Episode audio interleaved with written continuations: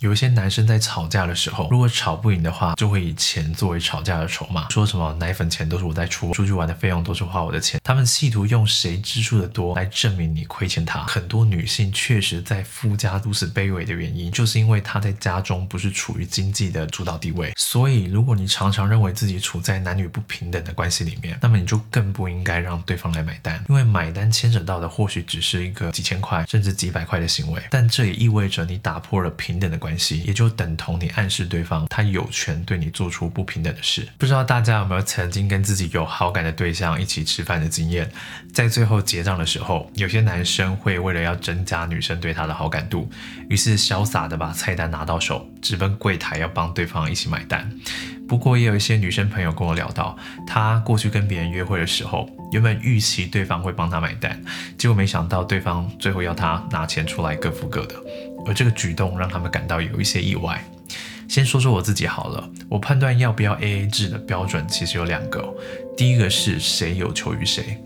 基本上我跟朋友出去的时候，大部分吃饭都是我买单，因为我自己平常工作也忙，不太会有朋友约我，然后我自己又没有什么休闲活动，所以当如果有人愿意约我出去吃个饭、聊聊天，把我从工作当中抽离出来的时候，诶，我觉得我得感谢他们。而在这个前提下，是我有求于别人，所以我觉得由我买单是很正常的。换做在一段关系里面也是，假设今天你想要追求一个人，因此你对别人进行邀约，而在你有求于别人的情况之下，我也会认为你买单很正常。而就算经济条件允许的情况之下，有一种情境会让我完全不想要买单，就是当对方认为我买单的行为是理所当然的时候，也就是我判定要不要 AA 制的第二个标准。对方的态度是什么？以刚刚的例子来讲，假设你今天想追一个人，然后你邀约对方一起共度晚餐，结果对方在吃完饭的时候，直接把账单摆在你面前，连演都不演的，然后理直气壮的跟你说一句：“哎，是你找我吃饭的，所以你必须要请客。”在这种情况之下，我就不觉得你应该要买单，因为我并不认为任何人的付出都可以被视为理所当然。我记得有一次，在我刚毕业的时候，跟朋友在夜店庆生完，打算去台北大安区有一间还蛮有名的店，叫做小梨子清粥小菜吃宵夜。那当时现场有两个不大熟的女生，是朋友刚才在夜店里面认识的，哎，想说一起来吃个宵夜也没有差。其中有一个女生，我跟她在走路的时候，可能没有注意到彼此行走的方向，然后我的鞋子就不小心碰到她的鞋子，结果当时她对我说，哎。走路小心一点啊，这很贵。我当下听到这句话，当然很不高兴啊，因为我认为就只是不小心鞋子碰到鞋子而已，不太需要用这么没有礼貌的口吻跟别人对话。那总之啊，我就把这件事情转达给我的朋友，然后我的朋友就说：“哎，交给他来处理。”我当时也蛮好奇，就是说他到底会是怎么一个处理法。然后在我们吃宵夜的时候啊，我就很无聊，一直在旁边观察，等待我朋友出招。结果在宵夜都快吃完的时候，我想说，靠，这个我朋友不是要帮我出一口气吗？结果怎么好像什么也没有发生？那最后，当女生在收拾东西、拿起包包准备离席的时候，我朋友就跟他们说：“哎，不好意思哦，你们刚才没有付钱，一个人总共是多少多少多少钱？”那我当时看到那两个女生脸上先是露出诧异的表情，然后在掏钱的时候，那脸臭的程度跟时间的长度完全成正比。坦白讲，吃个宵夜一个人也不过几百块钱而已，但是他们之所以会因为别人要他们付钱而脸臭，是因为有些仗着自己有一点姿色，就常常鄙视别人或认为自己高人一等的这些人，他们已经习惯别人把他们当公主或者王子对待。所以，如果你想要啊对他们表达你的不满的话，方法其实很简单，你就只要把他们当平凡人对待就行。例如说，吃饭的时候不帮他们付钱，结束的时候不送他们回家。而这种人就是我刚才所说的，他们认为别人的付出都是理所当然的，因为他们可能觉得自己长得好看，所以觉得别人有求于他，想要追他们，讨他们欢心。而面对这种人，就算吃的东西再便宜，我一毛钱也绝对不会帮他们出。否则，我认为就是助纣为虐。很多不是公主却有公主病，或不是王子却有王子病的人，应该就是被大部分人的追捧而豢养而来的。上面的例子啊，是面对一般的朋友，又或者还没交往的对象。而假设你们现在是正在交往的情侣，那么是否一定要 AA 制呢？对我来说，一样有两个标准哦。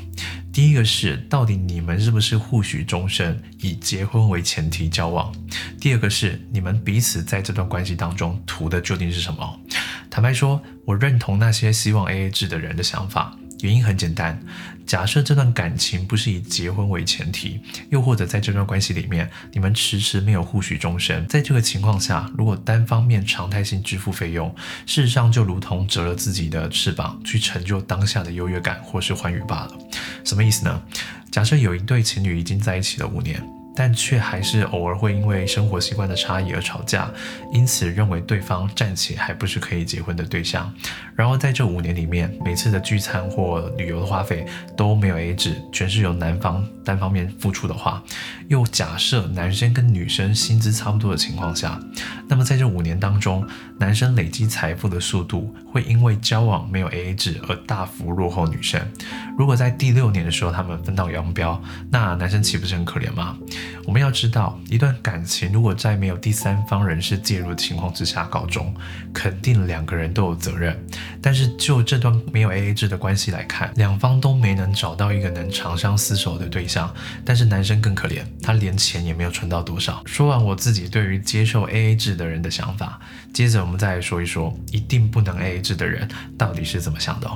我个人认为，要先理解别人的想法之前，首先要放下你对别人的偏见。所以不要一听到别人不能接受 AA 制，就觉得人家肯定是爱钱啊。当然这也是有可能的。我之前写过一篇文章当中提到，如果用理性成熟一点的方式看待感情，事实上就是有人图爱，有人图钱，有人图幸福，而有人只是想图舒服。在感情的世界里面，都是一个愿打一个愿挨的，所以不能接受 AA 制的人，可能就是他更看重对方的经济条件，比起外在或个性吧。这本来就是个人的选择。如果你不喜欢过度在意经济条件的人，就像你如果讨厌别人以貌取人啊，或外貌协会的话，那么你大可以不必找这些人交涉嘛。反正世界这么大，在和平相处的前提之下，没有必要去抨击别人在自由意志下所做出的感情抉择。最后。对于那些不接受 AA 制的朋友，我想说的是哦，免钱的有时候是最贵的。不知道大家有没有曾经见过，有一些男生在吵架的时候，如果吵不赢的话，就会以钱作为吵架的筹码。例如说什么奶粉钱都是我在出啊，之前出去玩的费用都是花我的钱之类的话，他们企图用谁支出的多来证明你亏欠他。所以针对这些争吵，好像是你势必要做出一些让步。很多出身平凡但却嫁入豪门的女生，为什么大多？都很委屈。例如王力宏的前妻在微博的贴文当中写道，自己被对方的家人羞辱或是歧视。当然，以王力宏的例子来说，我们就单方面的说辞尚且无法验证是真或是假的。但很多女性确实在夫家如此卑微的原因，其实就是因为她在家中不是处于经济的主导地位。就算别人不这么觉得，她自己难免都会有那种拿人手短的自卑感吧。关键是很多女生不是没有能力赚钱。她们投入婚姻后选择放弃自己事业的主要原因，可能是为了要养育儿女。不过就现实层面来讲，虽然我个人认为这种想法很糟糕，但不可否认的，大部分人还是会更屈就掌握经济能力的人一些，对吧？他甚至可以在自己不爽的时候叫你滚蛋，而当你滚了之后，你就一无所有。但他起码还有自己的事业，还有钱。坦白说，在人生前几次的请客经验里面，当我一个人拿着账单走在大家的面前去结账的时候，难免会觉得自己走路有风，感觉自己取得了一定的地位或掌控权。所以，如果你常常认为自己处在男女不平等的关系里面，那么你就更不应该让对方来买单。因为买单牵扯到的或许只是一个几千块甚至几百块的行为，但这也意味着你打破了平等的关系，也就等同你暗示对方他有权对你做出不平等的事。女生要男生付钱这没有关系，但是为了在面对不理性的人的情况下能保护自己，切记要让自己也付得起那个钱。这样的话，每次在吵架的时候，如果对方又拿自己曾经帮你出过多少钱作为吵架的筹码，你就可以霸气的从钱包里面拿出现金，告诉他你靠自己也负担得起。不知道各位有没有曾经遇到什么不愉快的 AA 制的经验？希望你在底下留言跟大家分享，让大家看看这个世界更多不同的侧面。希望我们都能透过观察别人的生活，得到更多元的观点，成为更有智慧的人。我是吴金凯。制作影片真的不容易。如果影片对你来讲有帮助的话，希望你可以订阅我的 YouTube 频道，或是把影片分享给需要的人，这会对我来说有很大很大的帮助。那么我们下次见，拜拜。